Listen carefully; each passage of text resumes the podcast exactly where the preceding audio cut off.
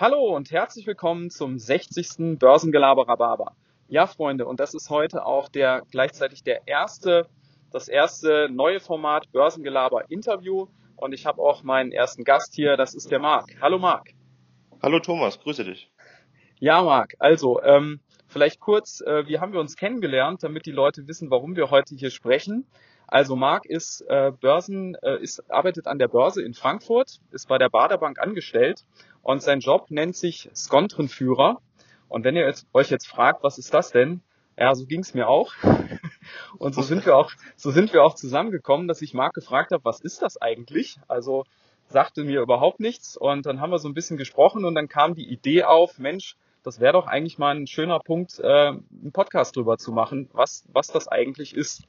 Und das wird auch der erste Teil unseres Interviews sein, dass wir so ein bisschen über Marks Job sprechen. Ja, und dann fangen wir direkt mal an.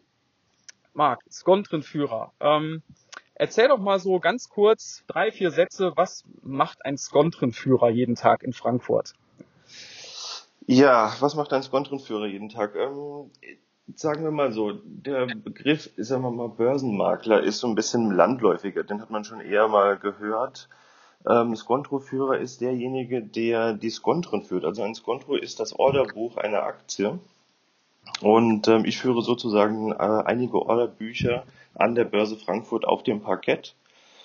Das bedeutet, dass die Kauf- und Verkaufsorders für eine bestimmte Aktie eben bei mir landen und ich ähm, für die Käufe und Verkäufe jeweils einen Preis feststelle mhm. und die Kunden dann sozusagen die Aktien zu einem bestimmten Kurs kaufen oder verkaufen können bei mir. Okay, das heißt, muss ich mir so vorstellen, wenn ich jetzt zu Hause am Rechner sitze und mache mein Depot auf und sage mir heute möchte ich mal eine Apple kaufen und gebe eine Order ein über die Börse Frankfurt, dann kann das gut bei dir auflaufen. Das kann gut sein, genau. Also die Apple-Aktie wird unter anderem von uns auch betreut. Ähm, und wenn du den Börsenplatz Frankfurt auswählst, kommt die zu uns zur Baderbank und dann wird die von dem Skontoführer, der gerade die Apple-Aktie betreut, äh, bearbeitet. Okay. Und seid ihr da mehrere, die ähm, eine Aktie betreuen oder ist das tatsächlich eindeutig zugeordnet, dass du jetzt ähm, alle Aktien mit A hast und der nächste hat alle Aktien mit B oder wie ist da die Verteilung? Hm, wir sind natürlich mehrere, das ist klar. Ähm, die Aktie ist grundsätzlich einem Skontroführer bei uns zugeteilt, außer wenn derjenige äh, sozusagen Urlaub hat, äh, einen freien Tag hat oder auch ähm, in der Spätschicht sind wir ähm, nicht alle da ähm, übernehmen das dann die Kollegen, aber grundsätzlich sind die eine Person ähm, zugeordnet. Okay. Und äh, wir haben das so ein bisschen aufgeteilt bei uns. Ähm, also ich bin zum Beispiel im Team Nordamerika, bedeutet wir ähm, betreuen die US-amerikanischen Werte und teilweise kanadische Werte. Und ähm, ja, dann haben wir das einfach thematisch so ein bisschen geordnet. Und dann hat man ähm, ein Währungspaar, auf das man natürlich ähm, entsprechend achten muss, Euro, US-Dollar oder Euro, mhm. Kann-Dollar zum Beispiel. Okay.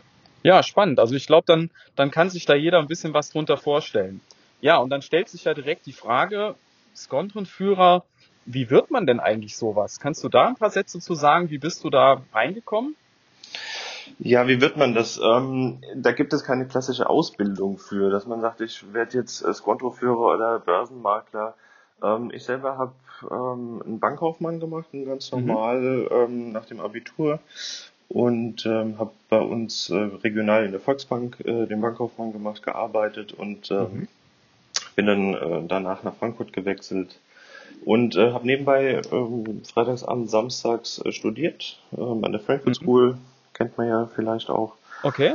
Ähm, die sozusagen die Finanzuni in Frankfurt und mhm. ähm, habe da so meine Weiterbildung gemacht äh, bis zum Bachelor hin und ähm, war glücklicherweise in der Filiale neben der Börse und ähm, bin da so ein bisschen reingerutscht, ähm, weil ich mich einfach dafür sehr interessiere für die oder interessiert habe in der Bankkaufmann-Ausbildung auch ähm, für die Wertpapierthemen und habe dann einfach mal ähm, gefragt, sag mal, was macht denn ihr da drüben? Ne? Man, auf dem Börsenplatz trifft man ja auch immer mal den einen oder anderen, ah, okay. der in der Börse arbeitet, ja. genau.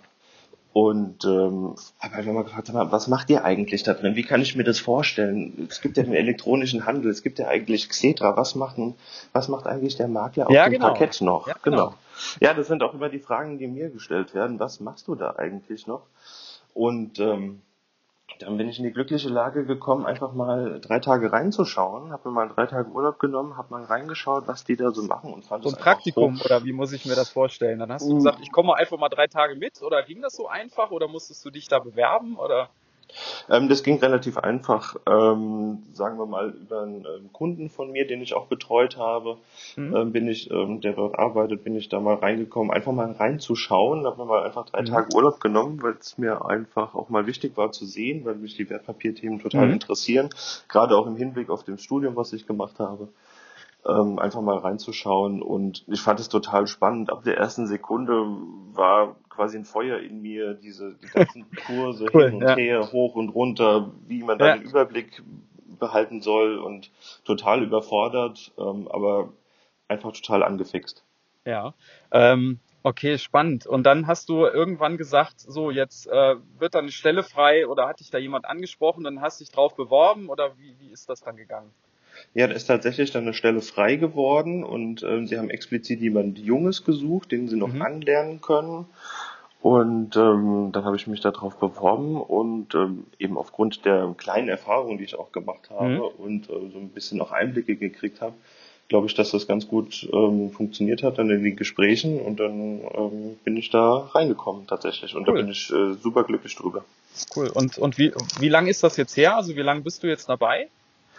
Ähm, bin jetzt äh, knappe fünf Jahre an der Börse. Okay, also schon eine ganze Weile. Also da hast du sicherlich schon einiges erlebt. Ja, und du hast auch gerade schon ein Thema angesprochen, was vielleicht auch viele sich schon mal gefragt haben.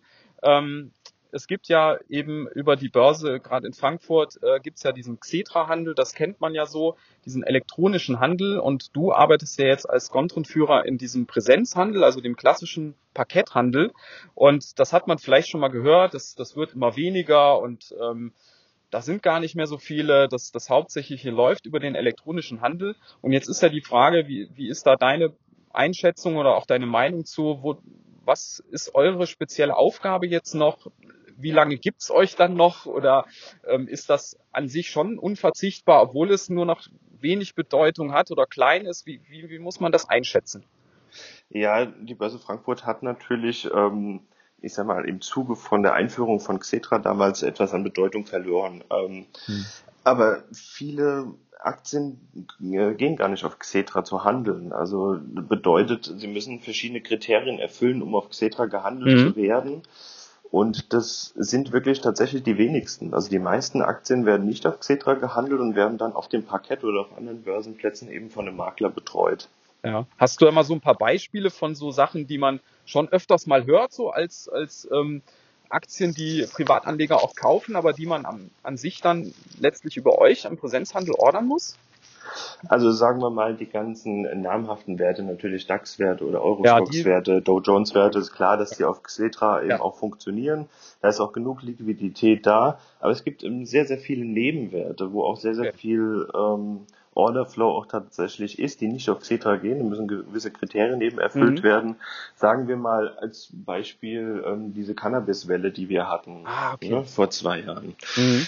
Ähm, die ganzen Werte gehen nicht auf Xetra. Da ist ein Börsenmakler gefragt oder ein Skontroführer eben Mhm. gefragt, ähm, da Kurse zu stellen, Geld- und Briefseiten zu stellen eben. Ähm, das ist so ein Beispiel. zum- Oder Okay. sagen wir mal, eine der namhaftesten, na, namhaftesten Aktien überhaupt, ähm, Beyond Meat. Ja. Ja.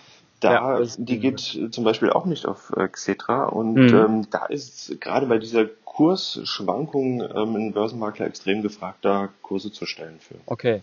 Ähm, jetzt muss ich da direkt nochmal einhaken. Ähm, viele handeln ja auch mittlerweile über diesen Direkthandel, also Stichwort TradeGate.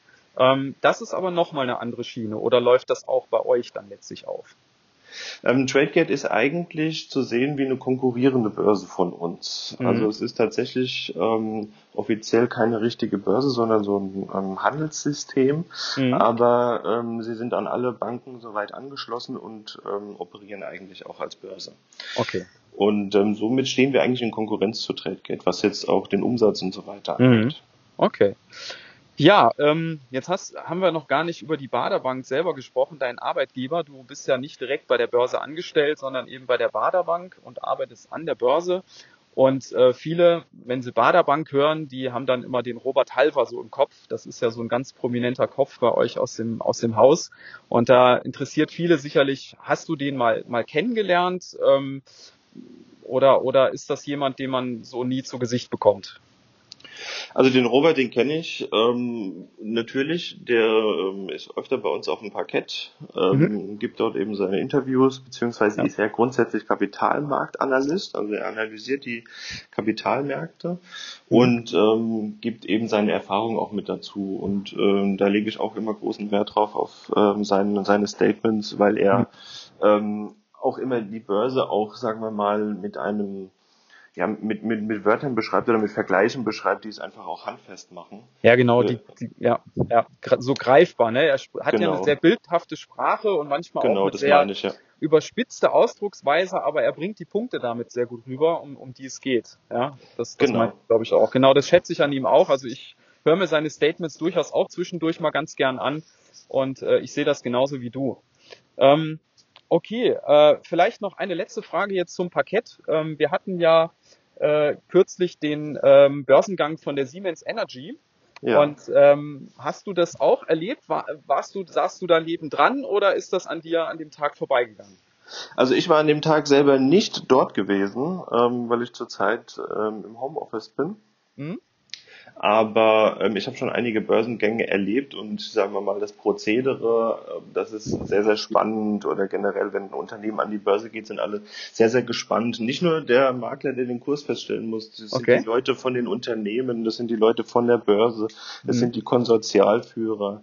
Also ein Börsengang ist nochmal ein ganz, ganz spezielles eigenes Thema, wie das Ganze so abläuft. Also ja. ich finde es sehr, sehr spannend, weil das die, die Ursprungsgeschichte der Aktie einfach Richtig. ist. Ja? Der, ja. Der, Han der Handelbarkeit der Aktie. Und ähm, da treffen halt alle aufeinander, Käufer und Verkäufer tauschen quasi ihre Meinungen aus im Kurs. Mhm. Und ähm, deswegen sind die Aktien auch am Anfang oft sehr volatil. Ähm, gibt auch öfter mal Unterschiede zu den äh, Ausgabepreisen. Also der erste Kurs zu dem Ausgabepreis mhm. ist teilweise mal verschieden. Und ja. also es ist ein sehr, sehr spannendes Thema. Ja. Hast du da äh, so einen Börsengang, wo du dabei warst, der dir so im Kopf geblieben ist, wo du spontan sagen würdest, ja, da erinnere ich mich noch ganz genau dran? Ähm, ich kann mich ganz genau an Vapiano erinnern. Ah, okay. Ähm, also es waren generell sehr, sehr viele in der Zeit gewesen, aber Vapiano hat so einen äh, bleibenden Eindruck hinterlassen, weil sie einfach einen ziemlichen ich sag mal, Krach gemacht haben auf dem Parkett. Also okay. die haben tatsächlich mit, mit Kochtöpfen und Kochlöffeln da so ein bisschen rumgetrommelt. Sehr schön, und ja. das fand, also das, das war teilweise sehr, sehr laut, wo man halt auch, man muss immer mal mit Kollegen auch telefonieren, wo es sehr, sehr schwer war, den Kollegen noch ähm, am Telefon zu hören. Aber das äh, gehörte halt einfach dazu, auch beim Börsengang sich als Unternehmen zu inszenieren und ähm, ja, ja cool. gehört zum Paket dazu. Ja, haben die da auch ein bisschen Essen verteilt an euch? Hatten die ja so ein Buffet noch aufgebaut? Das ist ja nun deren Kerngeschäft, ne? Nee, das war leider nicht der Fall. Das wäre so schön gewesen, ja. Ja, ne? Ich stelle mir das gerade vor, das ist doch mal ganz schön. Ähm, ja, es gibt okay. tatsächlich bei den Börsengängen immer mal so kleine Geschenke von den Unternehmen, beziehungsweise auf den Schranken heißt das, ähm, diese, diese weißen Kreise, die man auf dem Parkett eben sieht aus dem Fernsehen, da werden immer mal so kleine Präsente draufgestellt. Ah, cool. Und ähm, ja. Sehr cool. Okay, ja, dann ähm, würde ich sagen, wir, wir wechseln mal so langsam in den zweiten Teil des Interviews. Wir haben jetzt schon viel über Börse erfahren und über deinen Job und wie man das eigentlich wird. Und ähm, jetzt geht's mal so ein bisschen noch mehr so um dich persönlich und deine Einschätzung zu ein paar Dingen. Und ähm, du bist ja nun in, in Frankfurt ansässig und ähm, ich habe mir gedacht, so bevor wir erste Fragen klären, habe ich mir so ein kleines spontanes Ding überlegt. Und zwar, ich nenne dir jetzt einfach gleich mal immer zwei Begriffe. Ähm, rund um dieses ganze Thema, wo wir gerade dran sind. Und ähm, du musst dich immer für einen entscheiden, spontan. Mhm. Ja? Also, pass auf. Alles klar. Äh, wir fangen mal an. Frankfurt, ähm, Eintracht oder Skyliners? Eintracht. Eintracht, okay. Ähm, und als nächstes auch direkt mit Frankfurt verbandelt, Fraport oder Lufthansa? Mm, Fraport. Okay. Ähm, und dann gehen wir mal rüber in den Bereich äh, Wertpapiere, ETF oder Einzelaktie. ETF. Okay. Ähm, und wenn wir über Börse sprechen, jeder hat da immer so im Kopf, ne, äh, Wall Street und äh, so diese ganzen verrückten Typen da. Mhm. Äh, Sekt, Sekt oder Selters? Ah, beides. ähm, äh, beides. Also grundsätzlich ja. auf der Arbeit natürlich Selters, aber ja. es gibt einige Momente auch tatsächlich an der Börse, wo auch mal dieser Korken knallt. Ja, alles klar, super. Okay, und letztes, letztes ähm, Begriffspaar ähm, hat auch einen aktuellen Bezug. Ähm, Warren Buffett oder Beate Sander? Ähm, da bin ich bei Warren Buffett. Okay, kannst du Aber, das kurz begründen? Ähm, ja, weil Warren Buffett einfach, sagen wir mal, global gesehen eine, eine Ikone ist. Ähm, mhm. Aber nichtsdestotrotz ähm, schätze ich Beate Sander auch oder ähm, habe sie geschätzt, ähm, weil ja. sie einfach das Thema, sagen wir mal, Börse und auch Geldanlage oder auch, sagen wir mal, Risikofreude ist jetzt das mhm. falsche Wort, aber so die Risikothemen ja. auch mal äh, in der Geldanlage angesprochen hat, ja, ja. weil es ja oft ein Tabuthema ja auch am, ähm, am Tisch ist abends. Und ähm, gerade auch für Frauen hat sie das äh, eben äh, ja. begehbar gemacht, die Börse. Und ja. ähm, von daher äh, eine wirkliche Ikone der Börse. Ja.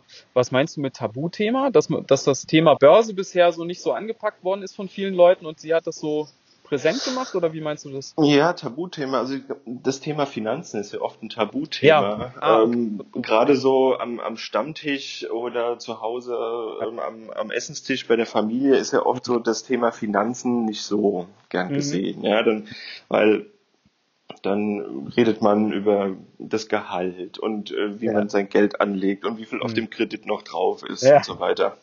Ja, das sind oft so, so Themen, die jetzt in den persönlichen Bereich gehen, gerade bei den Deutschen. Also mhm. die anderen Länder haben da eine andere Mentalität, aber gerade bei ja. den Deutschen ist das eine, ja, so ein bisschen Tabuthema, kann man schon tatsächlich sagen, ja. Ja, da spricht man nicht so gern drüber, das stimmt. Aber ja. es ist tatsächlich, was ich so beobachte in den letzten Jahren, äh, so eine Entwicklung, dass man jetzt gerade in den Social-Media-Kanälen äh, immer mehr auch über diese Themen spricht. Und ich bin manchmal auch überrascht, wie transparent Leute da auch äh, veröffentlichen, wie groß zum Beispiel gerade ihr Depot ist und wie viel Gewinn sie an dem Tag gemacht haben mit einem bestimmten Verkauf oder auch mhm. Verluste mal transparent machen. Das finde ich ganz spannend, diese Entwicklung, dass man da dann auf einmal doch sehr offen ist. Ne?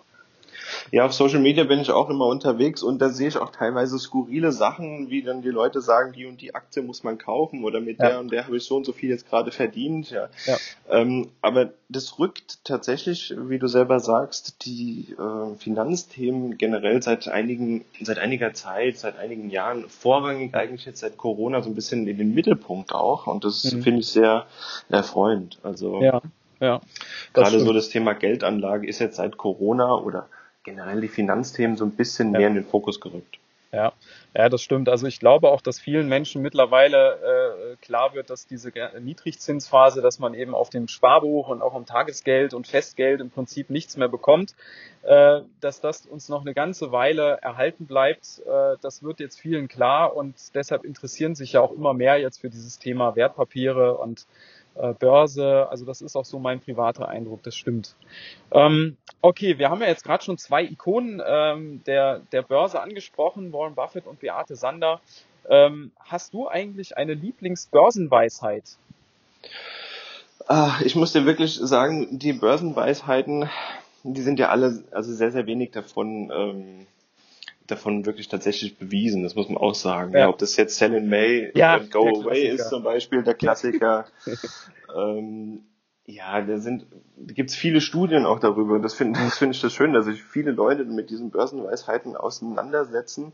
Aber tatsächlich, ähm, meine Lieblingsbörsenweisheit so ein bisschen ist, hin und her macht Taschen leer.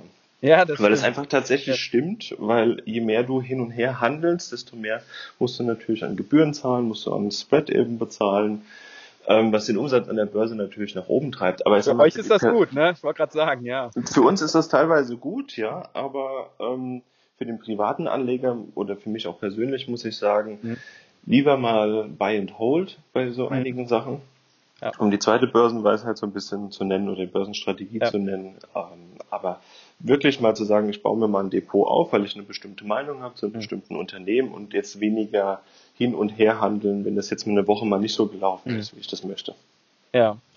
Ja, also ich muss sagen, so mein, meine Lieblingsbörsen oder eine meiner Lieblingsbörsenweisheiten ist tatsächlich von Beate Sander. Die hat ja immer gesagt, breit gestreut, nie bereut. Ja, auch gut. Das, das ist, glaube ich, immer ganz wichtig, dass einem klar ist, äh, wenn ich mein, mein ganzes Geld auf, auf eine Aktie setze und bin ich da auch noch so von überzeugt, ist das schon ein verdammt hohes Risiko, äh, weil wenn da jetzt mal was passiert, wir hatten ja schon so Fälle, Wirecard und so weiter, das kann dann mal richtig in die Hose gehen. Also, dass man da wirklich äh, auf eine gewisse Streuung achtet und nicht nur auf ein, zwei Werte setzt, das finde ich immer besonders wichtig. Ja, definitiv. Gerade an der Stelle mal den Appell an alle, Privatanleger tatsächlich, ähm, wenn sie in der Börse einsteigen, breit streuen, auch mal mit ja. einem ETF anfangen ja. und ja. auch mal Erfahrungen mit einer Einzelaktie machen, aber in einem kleinen Rahmen, der wirklich vertretbar ist und ähm, so ein bisschen das Gefühl für die Börse zu bekommen. Ja, ich habe da mal äh, eine ganz schöne, äh, einen ganz schönen Ratschlag gehört von dem von dem Christian Röhl, den kennst du vielleicht auch. Ja. Ähm, der ist ja, ähm, wer, den, wer den nicht kennt, Christian Röhl ist ein Ex-Unternehmer, der hat mit dem Verkauf seiner Unternehmensanteile vor einigen Jahren ähm, ordentlich Geld verdient und hat das eben im Prinzip komplett dann an der Börse investiert und lebt jetzt von den, von den Dividenden. Und ähm, der hat mal als Vorschlag gebracht für Privatanleger, wer so anfängt, eben wie du sagst auch, ETF vielleicht auch nicht unbedingt auf den DAX, das ist jetzt nicht der allerbeste Index, ähm, sondern vielleicht auf, auf so einen MSCI World, das ist ja so der bekannteste. Ähm, ja. Und dann hat er gesagt, 90, äh, 90, 95 Prozent dessen, was man da anlegen will, wirklich in so ein ETF. Und dann aber mal so für, für 500 Euro oder für einen ganz kleinen Betrag mal so eine Einzelaktie, wo man sagt, das Unternehmen sagt mir irgendwie was, das interessiert mich, mal zum Lernen. Ja, mhm, weil genau. dann fängt man nämlich an, sich für das Unternehmen auch wirklich mal zu interessieren, guckt sich vielleicht auch mal so einen Quartalsbericht oder einen Jahresabschluss an äh, oder geht vielleicht auch mal zu der Hauptversammlung und schaut sich das an, wie ist das dort eigentlich. Und das fand ich einen ganz spannenden Ansatz. Ja. Ja, das merke ich auch immer so im privaten Umfeld. Ähm, Börse wird immer als sehr, sehr komplex gesehen, was es auch teilweise ist. Aber mhm. wenn man mal dort mit eingestiegen ist, dass man mal einen ETF kauft oder mal einen mhm. Sparplan kauft, ja. Oder als Beimischung eben auch, wie ich gesagt habe, oder auch ähm, äh, wie, wie der ähm, Christian Hull gesagt hat, ähm, als Beimischung eben äh, eine Aktie äh, reinzunehmen, ja. dann interessiert man sich eben dafür. Dann kriegt man zum Beispiel mit dir, die haben gerade ähm, Quartalszahlen gebracht, die haben jetzt gerade den und den aufgekauft oder werden von den ja. und den übernommen oder die ja. und die Dividende ausgeschüttet. Und dann kriegt man so ein bisschen ein Handling äh, dafür für Börse, um für die Geldanlage und das macht es einfach wieder dann spannender und dann ist es auch nicht mehr so komplex und nicht mehr so weit weg von einem. Ja. Ja, und vor allem, wenn man klein anfängt, äh, gerade wenn du sagst Sparplan, da kann man ja schon mit, mit 25 Euro im Monat einfach mit ganz kleinen Beträgen mal anfangen. Und ähm, dann ist es auch nicht so schlimm, wenn da mal so minus fünf Prozent ist. Das ist dann vom absoluten Geldbetrag ja wirklich äh, vertretbar. Äh, und das baut sich ja dann über die Zeit auf und dann lernt man auch mit, mit größeren Beträgen umzugehen ähm, und, und wächst da so rein. Ne? Ja, definitiv. Also gerade bei den Sparplänen ist es tatsächlich so, dass ich mich ähm, auch immer teilweise freue, wenn es mal an der Börse ein bisschen runtergeht, wenn ja, es genau. mal eine kleine Korrektur gibt, weil man eben günstiger auch wieder einkaufen kann, Richtig, wenn die ja. Idee einfach immer noch stimmt. Ja, genau. Das vergessen halt auch immer viele. Wir hatten ja im Frühjahr in Corona so einen richtigen Crash und ähm, wenn man da jetzt noch nicht so lange dabei ist, dann könnte man jetzt meinen, Mensch, das ist doch schlecht, jetzt ist das alles so wenig wert und jetzt muss ich wahrscheinlich verkaufen, weil die gehen vielleicht alle pleite oder man hat ja da manchmal so irrationale Emotionen, aber für die, die länger dabei waren, das war ja eine super Nachkaufschance. Wenn man an die Unternehmen weiter glaubt und sagt, ja, das Geschäftsmodell ist intakt und die Story ist intakt, da kann ich doch wunderbar nochmal nachfassen. Ne? Ja, definitiv. Also es haben auch sehr, sehr viele gemacht. Das ist ähm, das Schöne, wenn man die Orderbücher betreut, sieht man so ein bisschen den Orderflow, wie der sich entwickelt. Ja. Gerade in der Zeit jetzt Februar und März waren eben sehr, sehr viele Verkäufe auch drin, was eben die Kurse runtergedrückt hat. Aber man hat auch gesehen, die kleinen Orders, viele Privatanleger sind auch teilweise eingestiegen im März, April, Mai und haben zu günstigeren Kursen eben gekauft und sind halt jetzt wahrscheinlich alle oder viele davon deutlich im Plus. Ja, die, die freuen sich jetzt, genau. Ähm, Gerade auch da, die Depot, ähm, die Depotkunden, ja. sagen wir mal von den Direktbanken, ähm, mhm. die ja berichten, sei es jetzt ja. eine ING DIBA zum Beispiel, ähm, hatten noch nie so viele Depots betreut. Ja? Also sehr, sehr viele ja. Leute haben ein Depot aufgemacht, haben Sparpläne eingerichtet, haben Aktien gekauft und das ist das Schöne, dass es in, und das ist auch das, was ich meine, dass ein bisschen mehr in der breiten Masse auch angekommen ist. Ja, genau. Da hatte ich ja auch schon mal die ein oder andere Podcast-Episode zu, dass da nicht nur in Deutschland, weltweit, äh, auch gerade in den USA diese Depot-Neueröffnungen immens gestiegen sind und die Leute haben tatsächlich gerade in die Aktien investiert, was sie halt kennen und die, die Marken und Unternehmen, die sie lieben, also Stichwort Apple, Tesla, genau. Ähm, Nike, Disney und so weiter. Also da wurde richtig äh, Geld reingesteckt und deshalb sind diese Aktien natürlich auch so richtig nach oben geschossen, als äh, so der, der größte Sturm erstmal wieder vorbei war. Ne?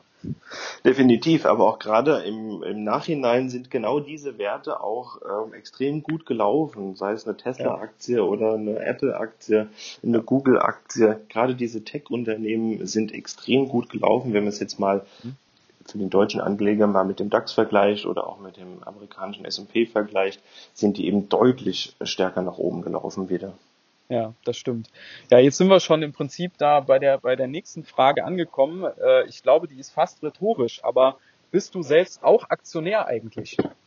Ähm, ich bin selbst auch Aktionär, ja. Ähm, wir sind so ein bisschen, ähm, ja, sozusagen beaufsichtigt, was das Ganze angeht. Also wir müssen okay. selbst unsere Trades, die wir machen, ähm, vorher ankündigen. Wir müssen okay. auch quasi Depotübersichten regelmäßig einreichen und ah. äh, werden von der BaFin dahingehend kontrolliert und so weiter.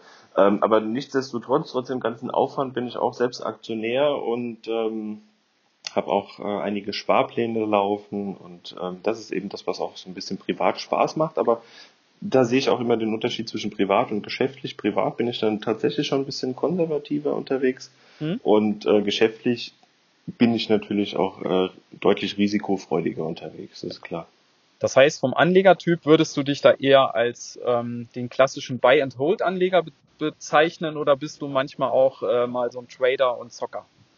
Ich habe auch manchmal so, so Ideen, ähm, die gehen mal gut, die gehen mal nicht gut. Ja, ja ähm, die mache ich dann ähm, tatsächlich eher ähm, über so ein Zertifikat, mhm. ähm, wo ich die nur wenige Tage dann handle, aber das mache ich wirklich nur in sehr, sehr kleinem, ähm, ja. also mit wirklich sehr kleinem Geld nur, weil der Großteil des Ganzen soll natürlich langfristig, also wie du sagst, äh, Buy and Hold eher sein. Ja, ähm, okay, spannend. Und ähm, was ist denn für dich, äh, du hast ja gerade Tesla schon angesprochen, das interessiert bestimmt auch viele, wenn wir das vielleicht nochmal uns ra rausgreifen als so ein Beispielunternehmen, äh, wo die Aktie ja e-, extrem gut gelaufen ist in den letzten zwölf Monaten, die hat sich ja vervielfacht. Ähm, wie würdest du das äh, bewerten, diese, dieser, diese Entwicklung? Ist das aus deiner Sicht gerechtfertigt oder ist das tatsächlich absolut haltloser Hype oder wie, wie schätzt du das ein? Ja, es ist schwierig darüber zu urteilen jetzt ganz genau, ob der Kurs jetzt zu hoch oder zu tief ist. Ähm, das weiß man immer erst im Nachhinein tatsächlich. Ja. Ähm, aber ich finde tatsächlich die Bewegung der Tesla in der Schnelligkeit einfach sehr, sehr extrem. Ja. Ich glaube, dass sie eventuell zum Zeitpunkt jetzt ein bisschen überkauft ist, mhm. aber es kommt halt natürlich darauf an, wie sie sich langfristig durchsetzen, wie sie, ja. wie viel Prozent sie vom Automarkt tatsächlich haben, wie sich die Autos in der breiten Masse durchsetzen, welche Modelle sie noch bringen, auch für den für den Kunden, der sich vielleicht nicht so viel leisten kann. Ja. Das sind alles Dinge, die jetzt in der Aktie gespielt werden. Tesla besteht ja rein aus Zukunft. Ja, die verdienen ja erst seit kurzem Geld. Mhm. Ähm, da werden natürlich die Zukunftsthemen gespielt. Welchen Marktanteil wird Tesla in Zukunft haben? Was werden sie noch alles machen? Was werden sie alles bringen und so weiter? Mhm ähm, da ist die Zukunft schon sehr, sehr, sehr, sehr gut bewertet für Tesla. Und da glaube ich, dass es noch den einen oder anderen Rücksetzer geben kann. Heißt aber nicht, dass man jetzt einsteigen kann und trotzdem in einigen Jahren ähm, im Plus ist. Ja, das stimmt. Also ich finde das persönlich auch tatsächlich sehr schwierig. Ich, ich sehe das zwar schon so, dass Tesla ähm, eben nicht nur als reiner Autobauer gesehen werden muss, sondern das ist wirklich ein Tech-Unternehmen.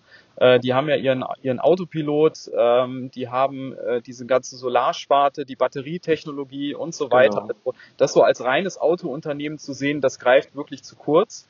Aber ob jetzt die Bewertung tatsächlich im Moment so gerechtfertigt ist, da bin ich mir mittlerweile auch nicht mehr so sicher. Also ich finde das im Moment schon äh, wie du sagst, ne, die ist schon sehr nach oben gesprungen und da ist viel Zukunft schon eingepreist und da muss jetzt auch alles wirklich gut laufen, dass das ähm, so gerechtfertigt ist. Ne? Ja, definitiv. Also sie war zum ähm, Tiefpunkt bei Corona ungefähr um die 70 äh, Dollar, steht jetzt bei 430 Dollar. Ja, das ist also die die Relation wenn man es vergleicht, auch eine Apple ist nicht so gelaufen, eine Google ist auch nicht so hoch gelaufen.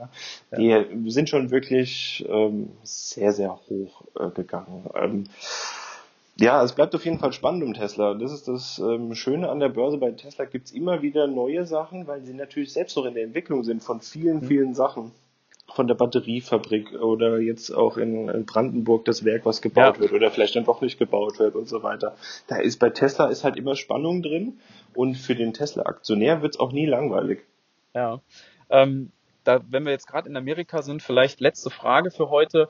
Ähm, Jetzt steht ja demnächst die US-Wahl an. Es gab jetzt kürzlich das erste Fernsehduell zwischen Trump und Biden. Und jetzt liest man ja immer öfter mal so diese Geschichten, ja, diese Aktien, die profitieren von dem einen oder von dem anderen und der Markt wird sich so oder so entwickeln, wenn der eine oder wenn der andere das Rennen macht. Äh, wie wäre da im Moment so deine Einschätzung? Ist, ist da wirklich was dran? Kann das die Märkte bewegen oder ist, ist das auch viel, viel heiße Luft und da wird jetzt irgendwas aufgemacht, um, um halt eine Story zu haben? Ähm, ja, die, also wie du selbst sagst, es ist viel heiße Luft, das ist tatsächlich so, aber diese heiße Luft bewegt eben tatsächlich auch die Börse. Das muss man mhm. auch klar sagen. Ähm, ich glaube schon, dass es auf die eine oder andere Branche eine Auswirkung haben wird. Also gerade, sagen wir mal, in dem Bereich fossile Energie oder erneuerbare Energie wird es, mhm. ein, ähm, wird es eine Auswirkung haben, weil Donald Trump ja ein Verfechter davon ist, von, den, von der fossilen Energie. Mhm. Und äh, Biden ist ja dann schon wirklich kontra. Der will natürlich halt äh, ja.